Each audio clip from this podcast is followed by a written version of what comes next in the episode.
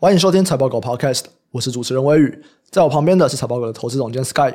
Hello，大家好。在过去啊，我跟 Sky 是每个礼拜五会上财经时事放大镜嘛，但因为这礼拜五就过年了，所以我们就提前到这周三来上线。为什么？其实主要就是因为这两个礼拜台湾的三大晶圆代工厂他们都陆续开法说，那其实蛮重要的啦，所以帮大家做一个整理。对，不过在聊之前啊，我们还是先来 update 一下上周的讨论。在上一周啊，我们有去问。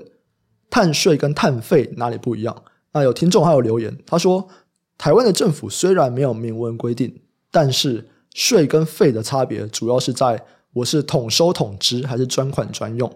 简单来说就是说我收的方法可能都差不多，只是我收了以后，比方说如果是费，它比较是说，诶，我是环境相关的费，那我就是要用在环境上面；那我是水污染相关的费用，我这个钱拿到以后，我就还是要用在水污染上面。可是，如果是税的话，那我就是全部收起来，然后最后就由中央来统一分配这个资金。这个是税跟费的差别。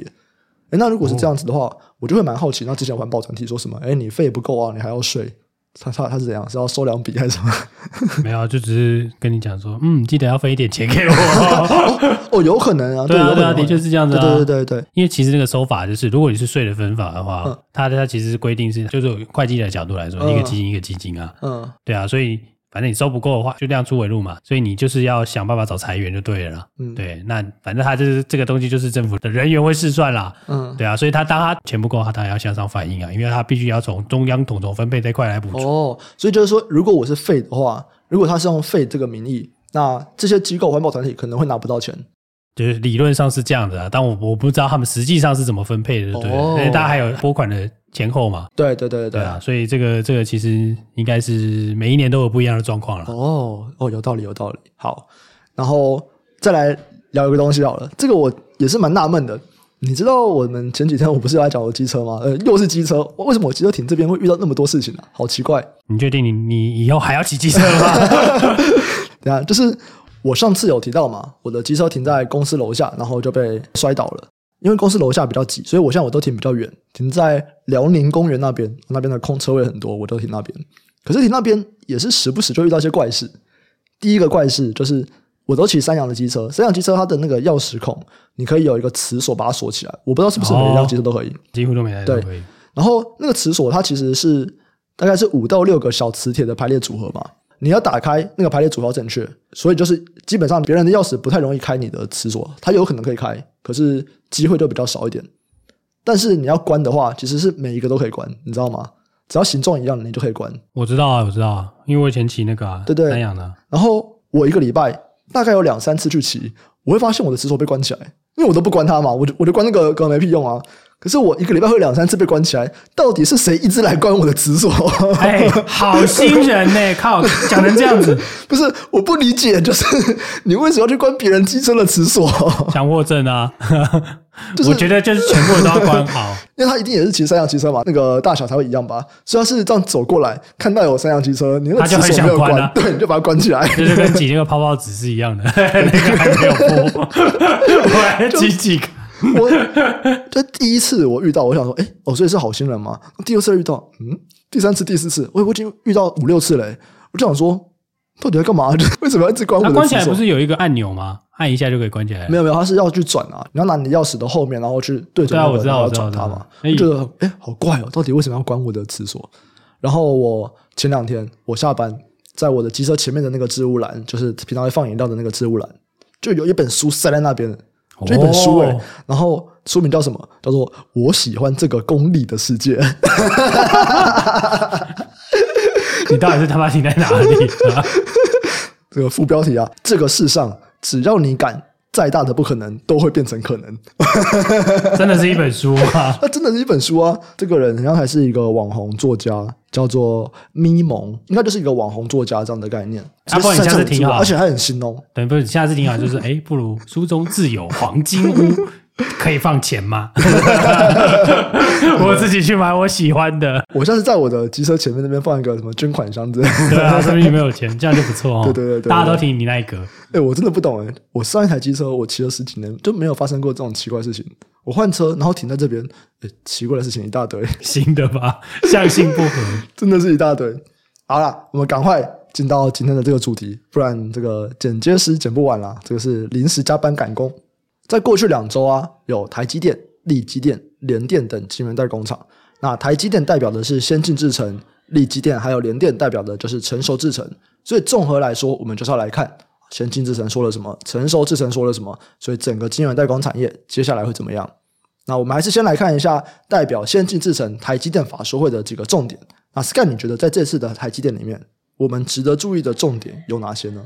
之前有提到嘛，产能利用率，对不对？对啊。那这一次你来看，你觉得这样整理起来，台积电释出了什么样的讯号？主要的讯号也是，其实大家都很关注他去评论整个半导体 cycle 啦。对对，因为它其实这是一个很重要的节点嘛。那个节点就是说，它是在这个供应链里面最重要的一个代工厂商，所以大家其实都是在期待他讲他看到的市况会长什么样子。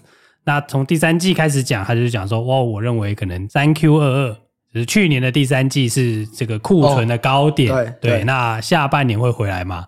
他是讲说，就是台积电上一次的法说是说，哦，我觉得下半年会回温，对，上半年还是就是库存调整的阶段，对。那这次大家大家在看是说，哎，你会不会再讲的更烂一点呢？对对，结果好像没有变，对不对？对，目前是没有变的。他还是讲说，哎，我觉得上半年还是库存调整的阶段，但下半年会逐步改善。对，所以大家听了觉得，嗯。而且他还说一个哦，他说不会是 U 型反转。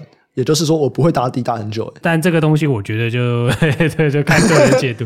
因为他先进制程，其他旁边人很惨，所以这个说法就是有可能是他特别强。嗯，先进制程，他如果落地，或者是说，哎，他摔出到最后，他不会在下面等很久。你就是哎下去了，那就会直接回来了。可我觉得这很简单，就是告诉你，二三年大家新品还是会推啦。对啊，其实就就是这个意思嘛。那你先进制程代表就是说，像是这个 server 啊，或是 HPC 啊，就 AI HPC 啊，嗯，然后甚至是这个手机的一些最高阶的晶片啊，它就表示说，今年还是会有一定的算是量吧。对啊，这个就是可以让这个台积电的这个代工。在先进制程啊，我先讲台积电的先进制程跟其他人先进制程不一样，它真的很先进，对对对，它真的很先进。好，这个就是讲七纳米以下的，好不好？对，先进到不行了。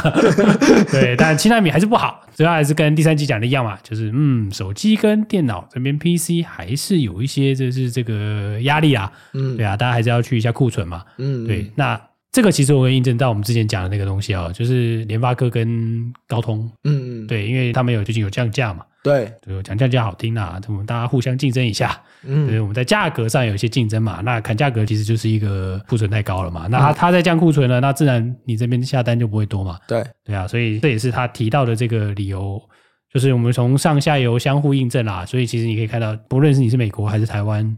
的相关的厂商在同一个产业面临的状况，那进而传导到这个台积电这边，先进制程的可能七纳米、六纳米的利用率啦，嗯、对啊，那整个上半年的话，七纳米、六纳米的利用率会低于三个月前的预期啊，嗯，嗯，就是说手机又更烂了。最简单啦，我们的手机跟 PC 好了，对啊，这需求又更加的不振吧，或者是大家又看不到大家想买手机的欲望啦。哦，从台积电的法说看起来，比较能够觉得说，嗯，手机还是不知道什么时候回来，比较像这样子。对，因为过往其实台积电的手机占蛮多的，高的时候有占到四五成嘛，嗯，是很多。那尤其是转智慧型手机那一段，其实手机就是占它的比重非常高了，有机会占到快要五成哦。对啊，那现在当然是 HPC 已经超过了嘛，所以现在大家的目光要转成 HPC，又比手机这些重要。嗯，但你说这个东西不归队，它要获利要怎么样全速前进啊，大幅成长啊，就是你少了一个占比这么大的东西啦，不可能会好的啦，利用率一定掉了。对啊，所以这就是可能第四季比较 detail 的东西啦。OK，还有什么吗？其实蛮多的，因为如果资本支出的话，等下再一起比较啦。OK，但是他其实有提到几个东西，就是说，哎，你上半年可能会比较 weak 嘛，对，然后第二季会稍微好一点，然后下半年会逐步上来嘛，然后再一次说，我觉得最有趣的是，他有提到一些费用的大幅增加，RD 费用的，嗯嗯，对，他 RD 费用可能就是跟人家讲说二十趴 Y O Y 嘛，对啊，那也就是说你下一代两纳米。是不是一个竞争的一个 非常重大的节点，对不对？大家钱就开始狂丢了嘛。现在这个时间点到两纳米真的说开始量产的时候，看起来这个费用会增加不少啊。因为他们预估两纳米量产大概是在二零二五年嘛。是，所以看起来这一段的研发费用的增加是高的。那当然你也可以说，因为它营收什么样，什么营收增长多少啊什么的。嗯嗯。但是你今年来看呢、啊，它的营收其实是平的嘛。嗯，对，这是他自己讲的啦，就持平到可能小增小减，但是就是基本上是 flat 啦。那在这个状况下，它的费用其实增加不少的话，那其实你就是可以看出来，下一代在这边就开始投入了啦。对啊，开始大举投入嘛。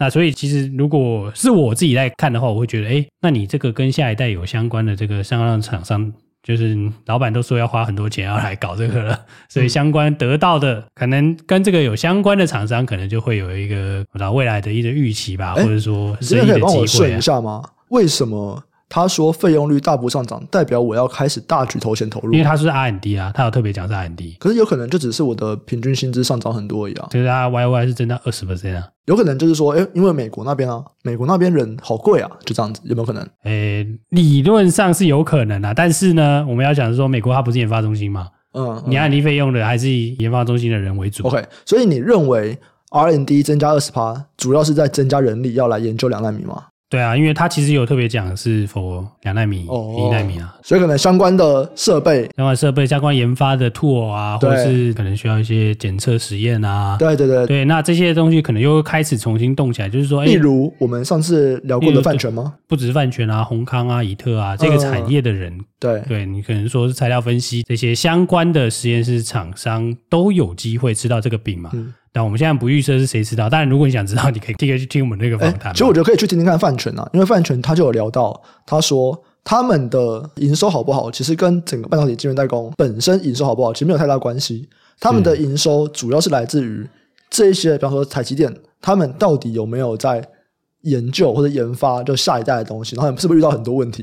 因为遇到很多问题就要检测很多次，那他们就会赚很多钱。是是是，所以就我第一时间听到这个，我也是想到说，哇，可能实验室的这些材料分析可能有一个还不错，对对对，有一些钱可以花，不是 有一些钱可以赚啊，可以赚，对，有一些 target 的目标在那边。对对对对对，对，那我觉得这会是一个可以关注的，就是方向。那再来是说另外一个就是说。这样有人问他先进封装嘛？嗯，因为他其实每年都会讲啊，讲好多年嘞。大家很喜欢问他，哎，你觉得先进封装怎么样？三 D 封装，我觉得很棒。对，每年都说你说我觉得很棒啊，这一次终于啊讲的不太好了。真的吗？对，这次讲持平了。这对他来说是持平啦，嗯嗯，对啊，那这个其实你对台积电相关的供应链啦，嗯，就是所谓先进封装的设备那一些的这些厂商，那当然是一个比较不利的消息嘛。那你说这个东西从他讲出来，他只是说就是这个东西持平，但是对产业的影响啦，这其实就会蛮大，因为它有可能就不拉他原本的资本支出。哎，那我要问一个，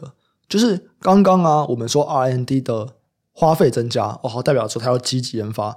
这东西会不会跟它调降资本支出？哇，这个是二零一八年以后，台积电是每年增加哦，可是二零二三它要调降，会有矛盾吗？我倒觉得还好诶，因为你资本支出这东西其实是做量产，对啊，主要是以量产为主啊，嗯，对啊，但当然也有先进的部分，对对，但是因为你知道台积电现在的资本支出有点太多是 for 国外的，有蛮多是国外的嘛，当然也有台湾的啦，也有国外的，嗯、对，所以你不知道它砍哪一块，嗯，当然它有大概提一下啦。对，它的可能是多少用在先进制程，多少是用在 specialty，多少是用在所谓的这个封装或光照嘛。嗯嗯，对啊。那不管怎么样，那就是说你这个 capex 还是有蛮多是先进制程的设备。对。那我想这些东西的删减的幅度啦。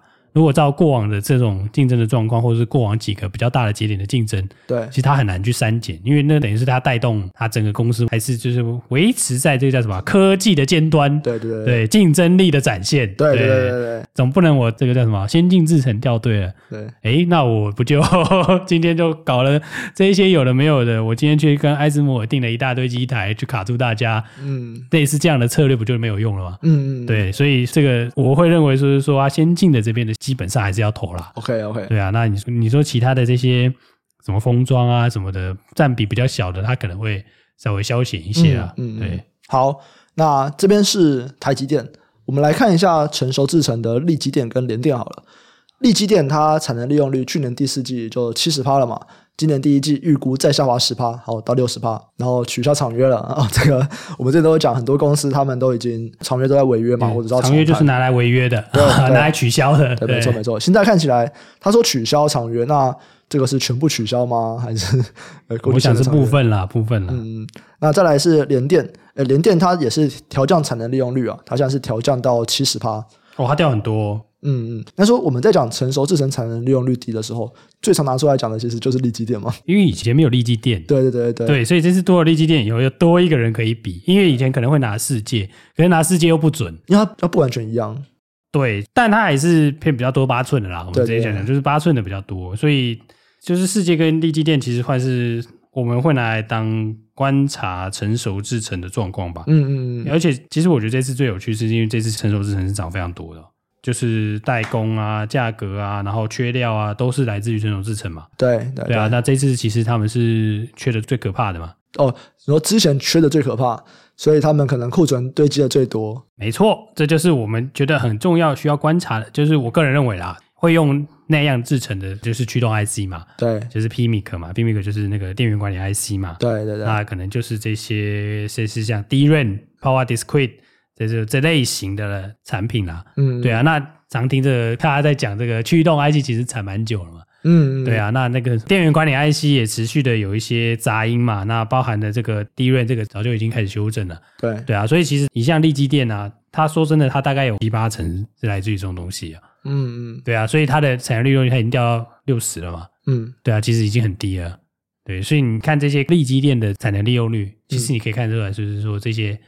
已经正在消减库存的这些 component 的状况到底是怎么样嘛？现在看起来下一季还是不怎么样了，更差就对了。可是如果是力积电的话，他们也有提到啊，他第四季开始客户的库存就缓和了，然后今年第一季就渴望明显降低他的库存。他也提到说，车用和工控，哎，这些东西都不错嘛，这些东西，哎，大家都说不错，联电也也说不错。那刚刚讲的比较惨的。驱动 IC 跟记忆体晶片，立积电说啊，他们的客户短期的标案需求也上升了，对吧、啊？然后价格现在还不是很好啦，就价格还是比较低的。可是短期标案出来了，他觉得需求开始有回温迹象。这样看起来是不是说，哎、我们觉得市场比较不好的驱动 IC 跟记忆体，其实也差不多要回来了？我觉得倒是不一定呢，因为我自己觉得就是它这个是比较级嘛，你就是说跟第四季比起来，或者是说跟他讲的当下比起来，嗯，那。我记得我们有提过那个，我忘记是哪一集提了，就有提一集是驱动 IC 的库存嘛。嗯，因为其实到第三季为止，我这个是到第三季的财务数字，如果到第三季为止，其实你像联咏的那个库存还是相对高哦。嗯，所以你说 DDIC 的一些部分的一些厂商的库存还是高的，但是那是因为到第三季，那十月、十一、十二月，其实我们刚刚看面板，对，就会有一些反弹了嘛，尤其是大尺寸的面板。对对，十一月反弹。那其实小尺寸的面板看起来就是价格没有在。狂跌了啊！有一些也是弹回现金成本的，因为之前都跌破现金成本嘛。嗯，那表示就是说最惨的那一段应该是过了啦。嗯，对啊。那当然这是我们自己的判断啦。那我们就觉得说，哎，那既然已经弹回了，就是至少大家不亏钱了。那这个 DDIC 应该是有部分的去化嘛，因为有部分的集单嘛。哦、OK，对，所以我自己也是会觉得说啊，一一定有比较好。嗯，但是去到什么程度了，我不知道。嗯、对。呃对，那当然有有待进一步的数据观察，但我会觉得就是说，至少已经让库存持续堆积到库存已经有开始慢慢的下降了啦。嗯，对啊，那接下来就看时间嘛，时间总是会 冲淡这一切，好不好？那不然就是看第四季大家会不会表演一下减损。好啊，那我觉得成熟制程其实差不多，就像刚刚讲的啦，就是比较好的可能就还是在车用跟工控嘛。那消费性的这种驱动 IC 或记忆体，我们比较广泛应用的都还没有很好。那联电其实也讲啊，联电这个蛮有趣的。他说，车用 IC 的业务去年成长了八十二趴，这个也达到了整体业务的九趴。他也还是认为哦，今年甚至之后，车用 IC 都还是他们最主要的成长驱动力。对，是，是这个其实算是一个大家都应该要知道的东西了，对，就是对 CES 那个可以印证嘛，大家现在都没有在出手机，大家就出车子。对对对，CES 这个消费性大展，大家最重视的什么？哎，是电动车。对啊，以前大家 CES 都出一些很奇。不能说奇怪，电视啦，电视啦，电动啦，对对对，对，对，对，电竞笔电啦，呃，不一定是电竞笔电，可能是跟电竞有相关的，大家拿来打电动的东西。对对对对，嗯，因为那个显示卡还是拿来打电动，对，对，对，有人拿来画画啦，但比较少数的，嗯、对啊，所以我就出一些比较 fancy 的三 C 消费产品嘛。你说可以有各种 RGB 颜色这样子吗？对，钻石的 DRAM 看过没有？水钻的施华洛世奇的 DRAM，哦，真的吗？真的啊。我看过好多个诶，他也跟我说这个可以变几个颜色，然后我跟他说可以把钻石拿掉吗？变颜色可以，钻石我不喜欢。没有，我们开玩笑的啦，就是有很多很 fancy 的产品会在 CES 发表嘛。对对对对。对啊，那这次现在比较 fancy 的都相当的贵哦，都变车子。对对对，然后这个可能要三百万哦。刚刚我们有提到，就是说车用这边还不错。那这个是一个成熟制程，这是的一个重点。那还有什么重点吗？在成熟制程这边，我之前都会拿联电当做是那个利用率的观察指标了。嗯，因为其他人不会讲啊，因为联电的催泪课过长啊。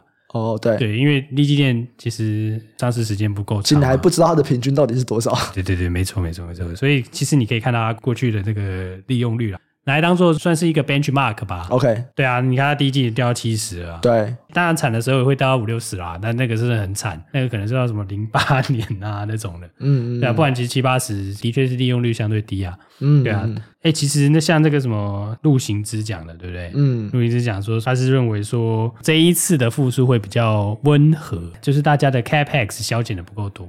那其实你光看联电的那个。利用率，你就可以知道这次是是一个比较热的循环。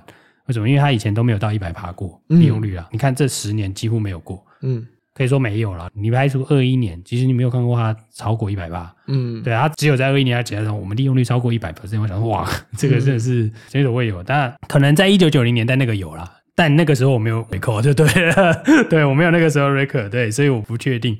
但你目前近十年来，可能是都没有这样过了。那你可以说这次高点比较高嘛，所以理论上其他条件不变下，调整要比较久。对，那调整比较久的话，就代表说，那就算需求回来，那你的是可以是稍微温和一点啊。对对对啊，所以我其实觉得哦，这个看起来是有可能的。对，他提到的这个东西，其实我会觉得，哎，这个其实是有这个大家有所本啦。哎，你说的事情是它下跌比较缓和吗？就是这个 semi cycle 向上的时候，哦，你说在下一次回复的时候，对对对，大家的成长率可能会比较小。比较 mild 的，就对了，嗯，对，比较违和。可是下去有没有下去到很深啊？老实说，对啊，所以我原本想是觉得说会深一点，对，但是看起来好像没有那么深。我觉得说，哎，我们在二零二零、二零二一，它是非常非常大好，对，所以这次的跌会非常非常深的大坏。那在下一次又会是还不错的好，哎，可是现在看起来就是说，这次很像没有到大坏，这是小坏。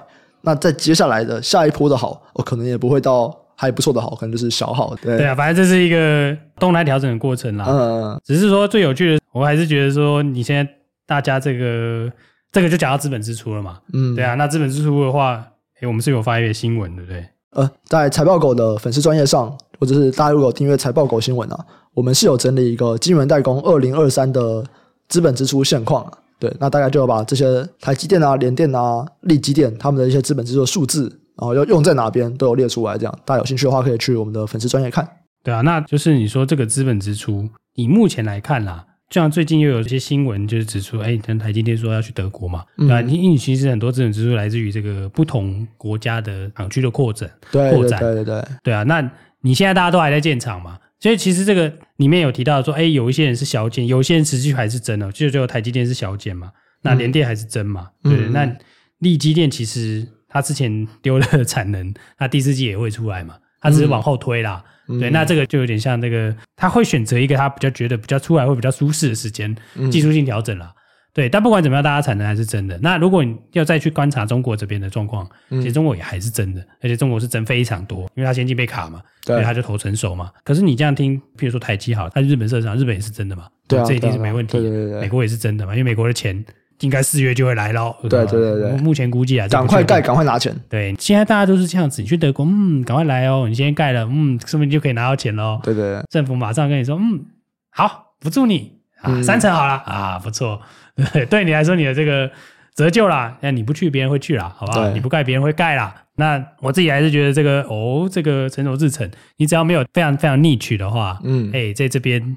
价格可能会很杀哦，尤其是这个供给大幅开出以后。对，当然，当然这个时间还有一段时间哦。对，所以这个可能是下一个要观察的。所以，如果我们看到今年下半年有小幅的上升或者小幅的回来，其实我们还是要去想说，等到这些产能全部开出来以后，还会有下一波。对吧？不过这个应该蛮久的啦，应该不会是下半年在想的事情了。如果是今年开始盖厂，大概就是两三年了。对，所以那个 maybe 是下一个循环当 cycle 要考虑的。这样的话，应该是二零二五，对，差不多就二零二五年。对啊，可能在那个时间啦。对对对对，对对对。那可以另外一个比较正向的想法就是说，哎，你看这些人资本支出持续，哎。对，哎，其实你说这个各国盖厂啊，然后你说半导体耗材的增加，对，其实这是都很明确的啦。他就盖那么多，我就不相信他不用啊，至少他先让让看啦。不一定啊，不是像中国盖了一大堆，盖好之后。也没办法用，那是另外一种啊，骗在 骗补产业链。就中国真的有一大堆的晶圆代工厂盖好了之后是无法运作生产的。哎，听说那次是说什么养鸡场，是不是？听说对啊，但他至少有买一些东西走吧？